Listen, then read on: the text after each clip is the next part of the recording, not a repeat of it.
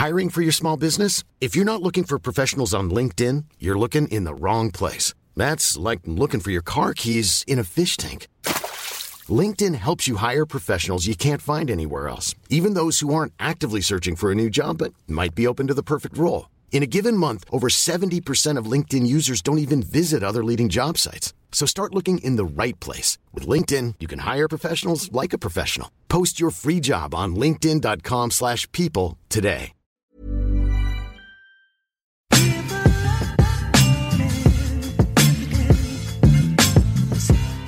Bonjour et bienvenue dans Sois gentil, dis merci, fais un bisou, le podcast des anciennes petites filles sages qui ont arrêté de l'être.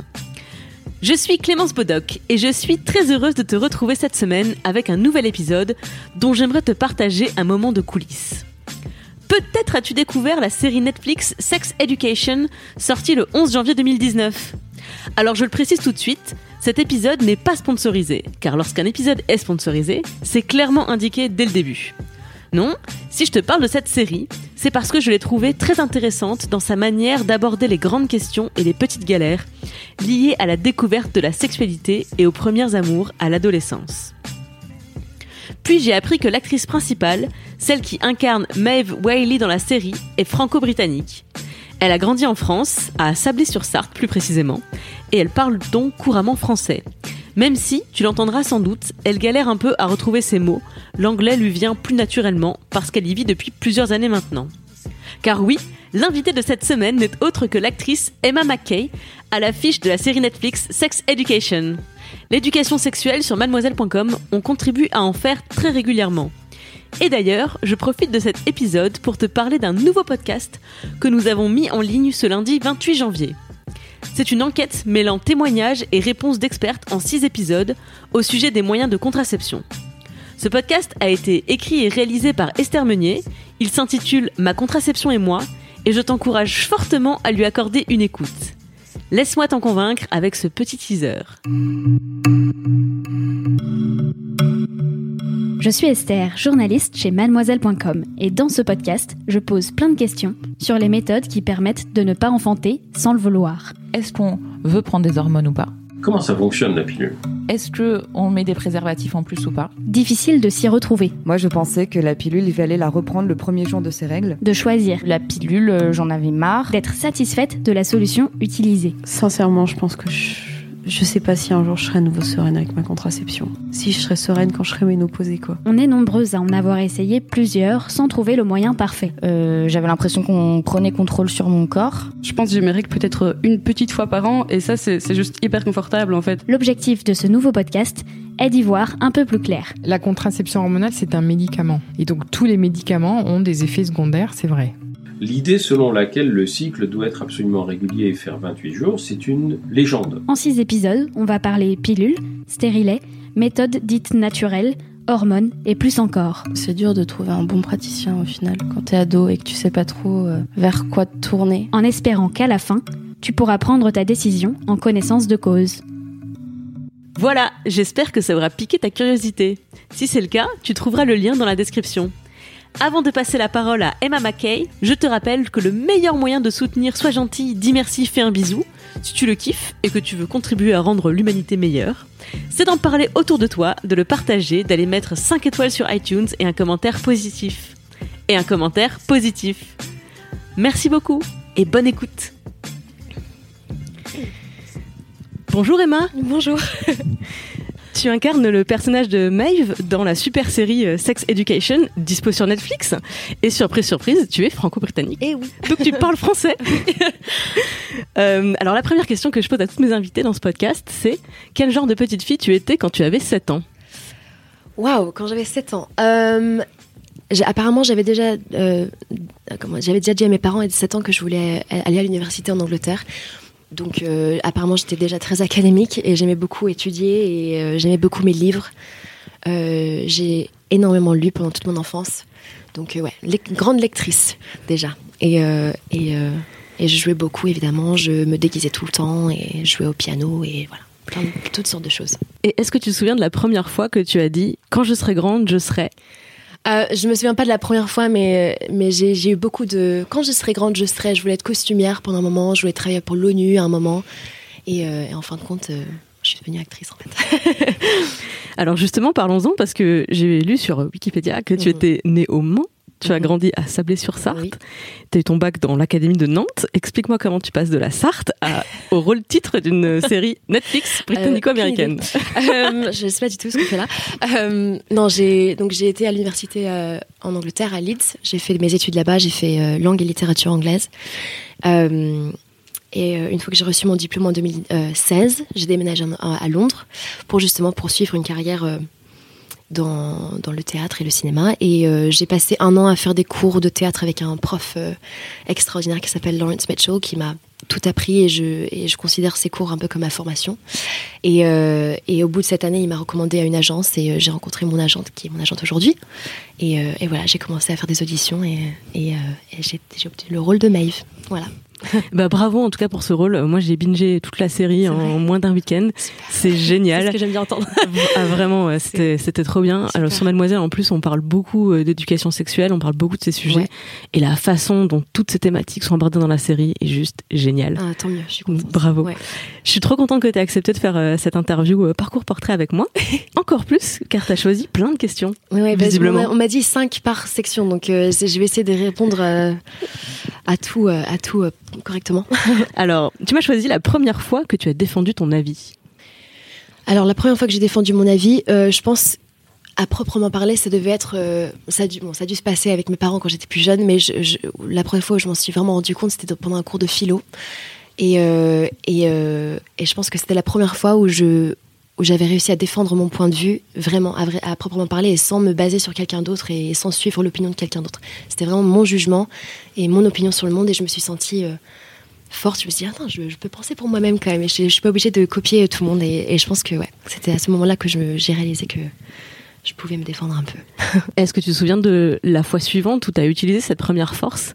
Où tu t'étais dit, mais ça, c'est un muscle que j'ai déjà utilisé Euh, je pense, je, je me souviens pas d'événements euh, spécifiques, mais dans, ouais, sûrement. Et puis surtout à l'université, je pense que quand tu entrais dans un monde euh, très différent du mien, enfin, ou celui dont j'avais l'habitude à, à Sablé-sur-Sarthe, euh, j'ai dû me défendre quand même. Et, et, et- ouais, et c'est vrai que c'est un muscle qui se travaille aussi.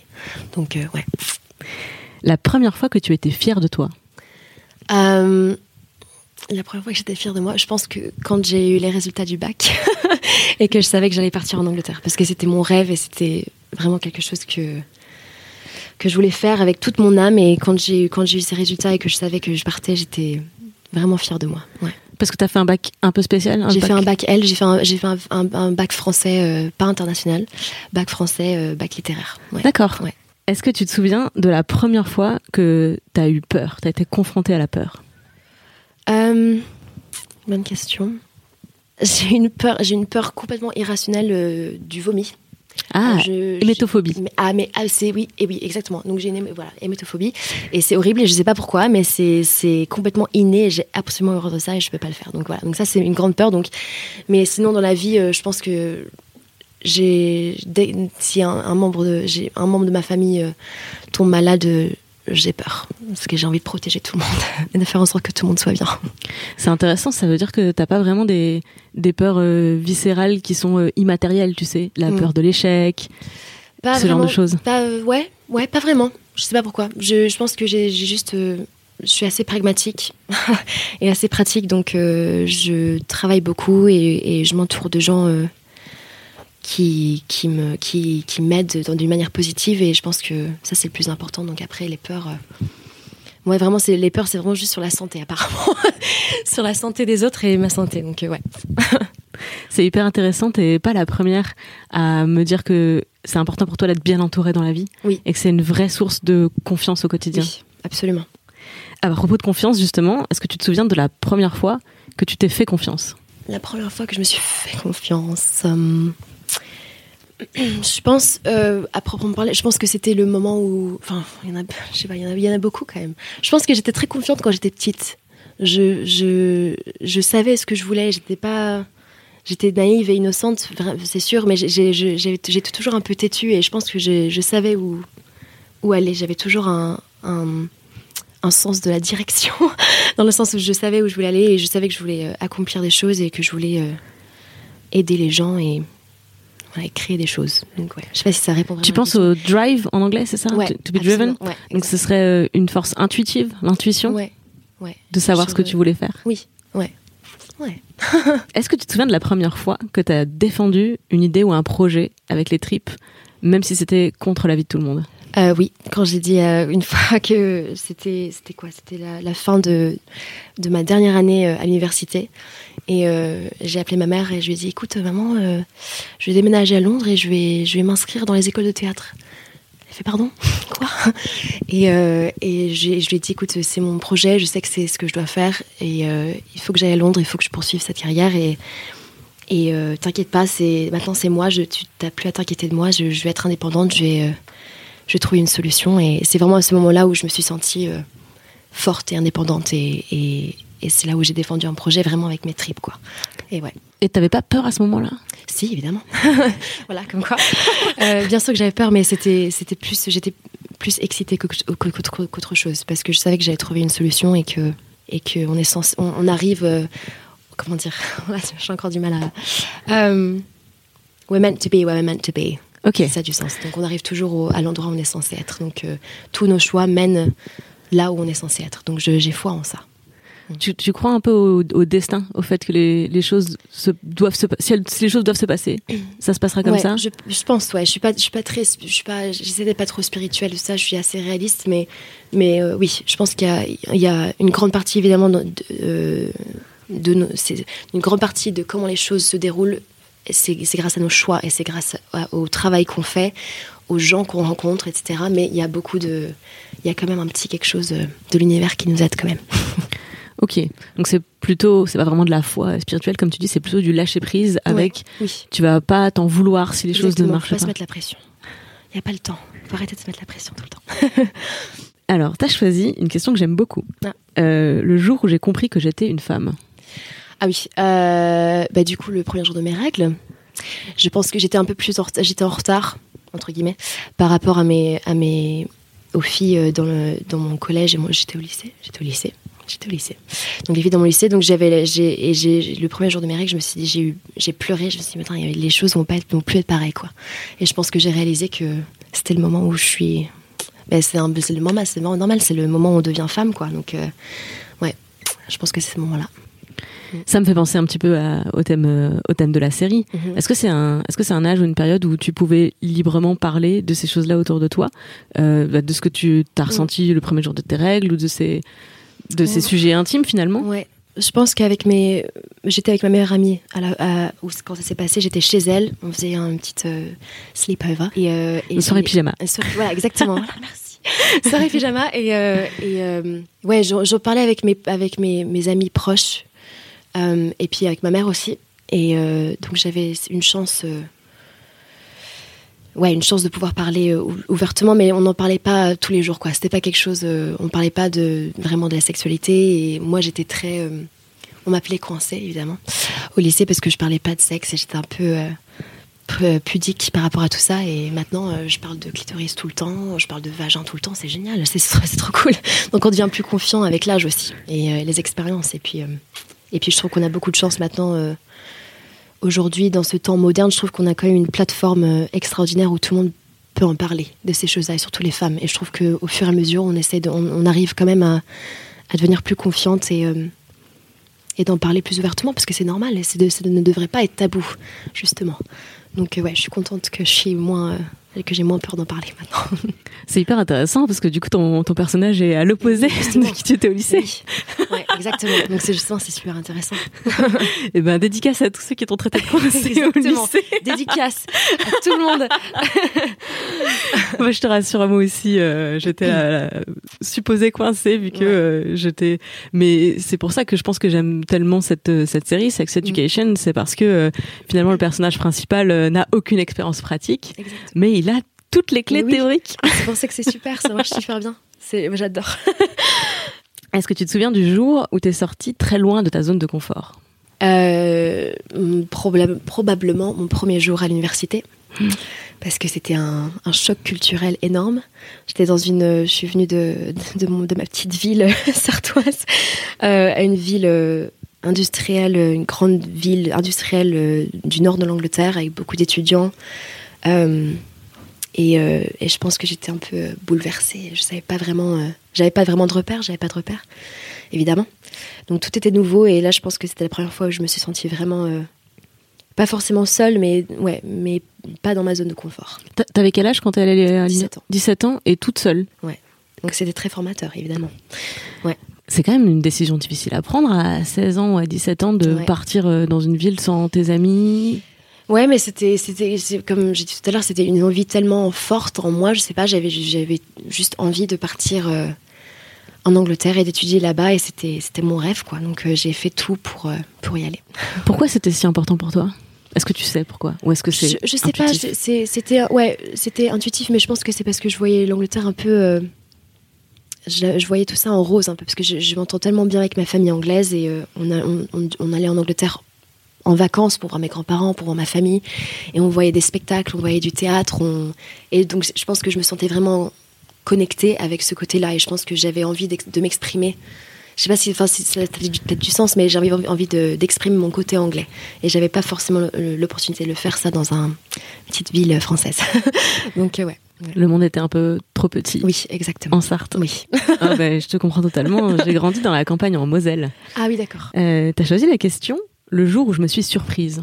Euh, je pense c'était probablement euh, au, tout début quand j'étais à Londres au tout début et que je commençais à m'inscrire pour les écoles de théâtre je travaillais justement avec Lawrence Mitchell mon, mon prof et euh, et on a fait on travaillait sur un monologue justement pour c'était un monologue d'entrée pour euh, pour les pour les écoles et euh, il m'avait poussé, poussé, poussé parce qu'il voulait que je trouve. Je, veux- je pas, je, je veux pas, euh, comment dire, euh, sembler comme une actrice un peu, euh, comme ça.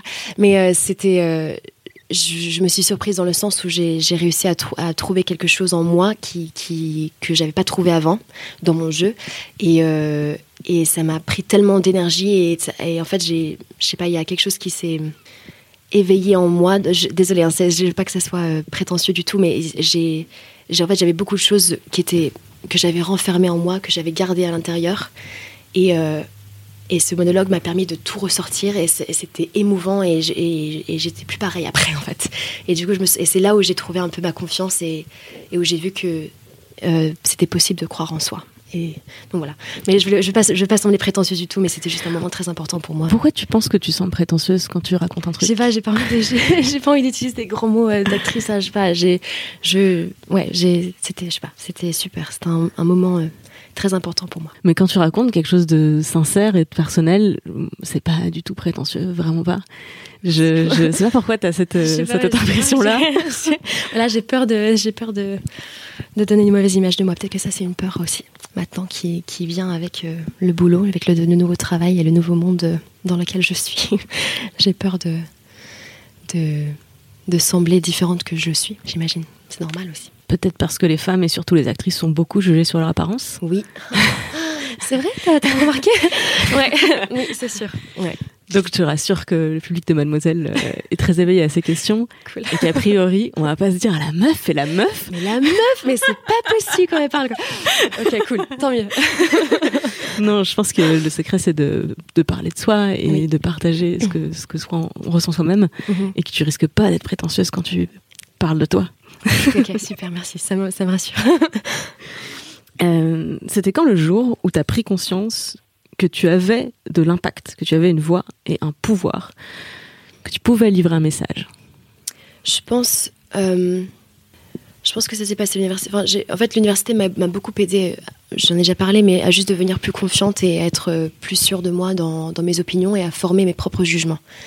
Et ça, c'est quelque chose que pas tout le monde fait. Et je pense que l'éducation que j'ai eue, je suis très privilégiée dans le sens où j'ai pu avoir cette, ce- cette éducation et j'ai pu rencontrer des gens qui m'ont ouvert l'esprit et qui m'ont permis de penser pour moi-même. Et, euh, et donc, je pense que grâce à l'université, après, quand je suis rentrée chez moi et que je, je parlais à mon père, avec qui, avant l'université, j'étais toujours d'accord avec mon père. Lui, il sait beaucoup sur les politiques, donc il doit avoir raison. Et je pensais toujours qu'il avait raison. J'adore mon père, hein, ça n'a rien à voir, mais je, pense que la première fois où j'ai réalisé que j'avais une voix et un impact, c'est quand on a eu un, vrai débat euh, sur quoi, ne me demandez pas, je n'ai absolument aucune idée, mais on a, j'ai su me défendre et j'ai su euh, parler vraiment pour moi et j'ai su réfléchir pour moi-même et, utiliser toutes les, ressources que j'avais, les, conversations que j'avais avec des amis, les recherches que j'avais faites pour justement avoir un débat et pour euh, pour essayer d'avoir un impact sur mon père et de changer sa vision des choses, par exemple, ou avec mon frère. C'est surtout en fait c'est vrai que des hommes en fait. Voilà. En fait, je réalise que ouais, j'ai- envie de ch- changer la vision des hommes. Voilà. Donc euh, ce qui est assez euh, bien pour ce, ce podcast, j'imagine. Mais ouais, c'est vraiment. Je pense que ouais, quand je me sens confiante maintenant quand je parle, j'ai envie de changer la, la vision des, des jeunes des jeunes hommes et de comment ils, comment ils traitent euh, les femmes et surtout mes frères. Donc euh, ça, c'est, je commence avec eux. Mais ils sont, ils sont, mes, mes frères sont très bien. Ils sont très respectueux et très, euh, très informés. Donc je suis contente. Tu es l'aîné Oui. Et oui, ça se voit autant. oui, je suis l'aînée, ouais. Moi, je pense que tu contribues beaucoup à changer la vision des hommes et des jeunes hommes à travers ton rôle dans cette, euh, dans cette série. C'est quelque chose qui t'a attiré quand tu as eu le, le scénario? Bien sûr. J'ai pas forcément pensé à, à, à l'après, mais, euh, mais oui, je- je- le personnage euh, Maeve, elle est, elle est tellement formidable. Euh, Est-ce que ça se dit une tour de force en français? Ça se dit ça? Dis-le en anglais Tour de force. Alors, ça ne marche pas.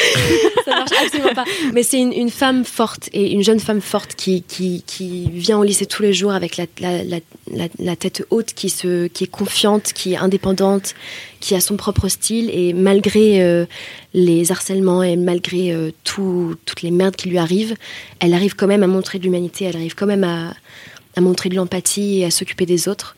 Et euh, ce, comment dire, cette, ce- cet extérieur un peu euh, comment dire enfin, elle est très- elle- on dirait à premier abord elle est très renfermée elle fait un peu peur même presque des fois tout le monde dit ça c'est la bad girl fait peur mais Elle est un fait, peu euh, hostile. Elle a un comportement oui, bien sûr, hostile. mais parce qu'elle veut se protéger et tout le monde sait. Je- enfin il faut pas un génie pour voir qu'elle veut juste se protéger et, et, et que euh, je pense qu'on passe on traverse, tous une période en tant que femme où on on veut pas forcément être vulnérable, on veut pas forcément euh, s'ouvrir émotionnellement parce que ça fait mal des fois. On a peur de de de- d'être blessé. Donc euh, je pense que beaucoup de gens vont se retrouver là-dedans et dans son attitude. Est-ce qu'il va y avoir une saison 2 Euh, je vous l'espère, oui. Mais ça fait que deux semaines que c'est sorti, donc là, on est tous en train d'attendre pour savoir euh, s'il y aura une saison 2. Mais j'ai dit tout à l'heure, en fait, nous, on veut savoir ce qui se passe aussi, parce qu'il y a tellement de trucs là que Adam, euh, qu'est-ce qui va se passer? Donc, euh, ouais, on a, envie de, on a envie de savoir si ça va, ça va arriver. Est-ce que tu as eu des retours sur les réseaux sociaux ou des commentaires, des gens qui t'interpellent pour te parler de la série? Alors, j'ai que Instagram et j'ai éteint les notifications parce que je suis pas très bien avec tout ça. Enfin, c'est pas que je suis pas très bien, c'est juste que ça met la pression et j'ai pas envie que mon travail devienne Instagram. C'est pas mon boulot et, j'apprécie. Enfin, tous les retours ont été super et très positifs en général, donc. euh, euh, je sais que les gens apprécient la série et ça, ça me, touche beaucoup et c'est super. Mais euh, ouais, j'ai pas, forcément, j'ai pas répondu, j'ai pas vu les commentaires, j'ai pas vu les messages et tout. Donc euh, ouais, j'essaie de me distancier un peu pour le moment en tout cas, parce que c'est tout nouveau et c'est, j'ai pas envie que ça me bouleverse trop. Donc euh, je prends ça euh, étape par étape, petit par petit, petit à petit même. Ben, en tout cas, je te, te souhaite de recevoir euh, une déferlante d'amour pour euh, ton rôle dans cette série. J'espère que c'est ça qui va arriver sur Instagram. C'est le meilleur réseau social entre nous. hein. Ah, je prends parti. Mais sur Instagram, les gens sont gentils. Sur Twitter, Ouais. beaucoup moins. Ouais, donc Et Facebook, que- euh, il y a de tout. Donc, bon, t'as fait le bon choix Ouais, sur Instagram. j'ai que Instagram maintenant. Est-ce qu'il y a un, moment, euh, alors un moment, un épisode ou un moment d'épisode en particulier dans la série qui te, qui t'a touché particulièrement ou euh, qui est important pour toi euh, en particulier?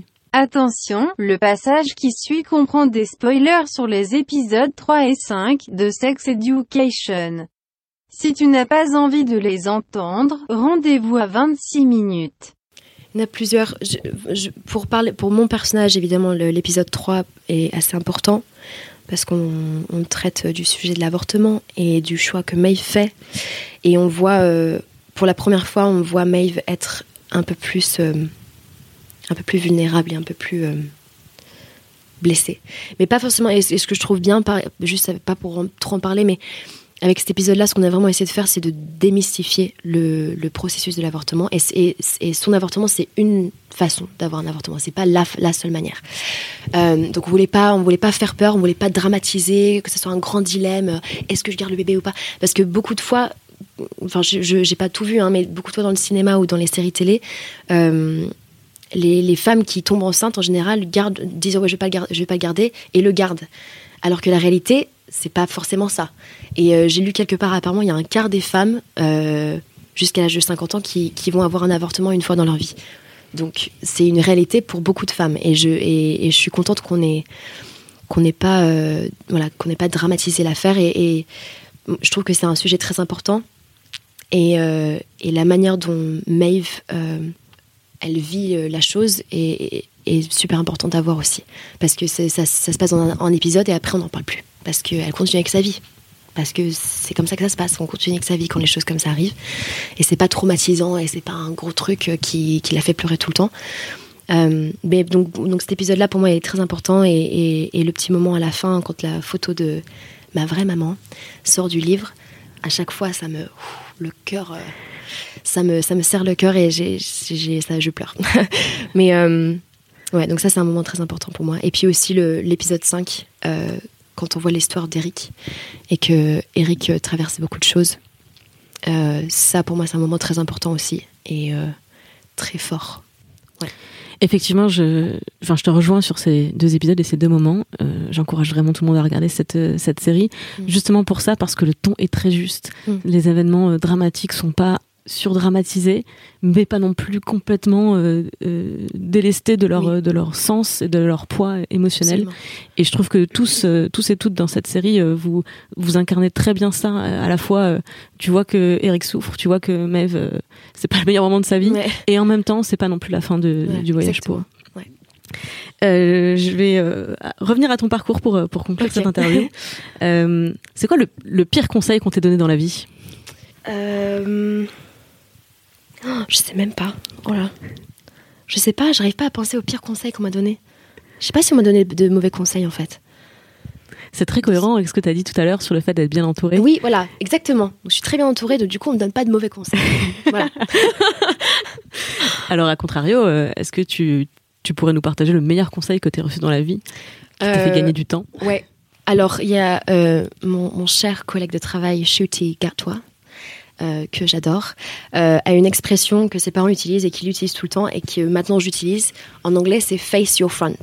Donc regarde droit devant toi, regarde pas à gauche, regarde pas à droite, te compare pas à Janine et Michel. Tu focalises sur toi, sur ton chemin et sur ton travail.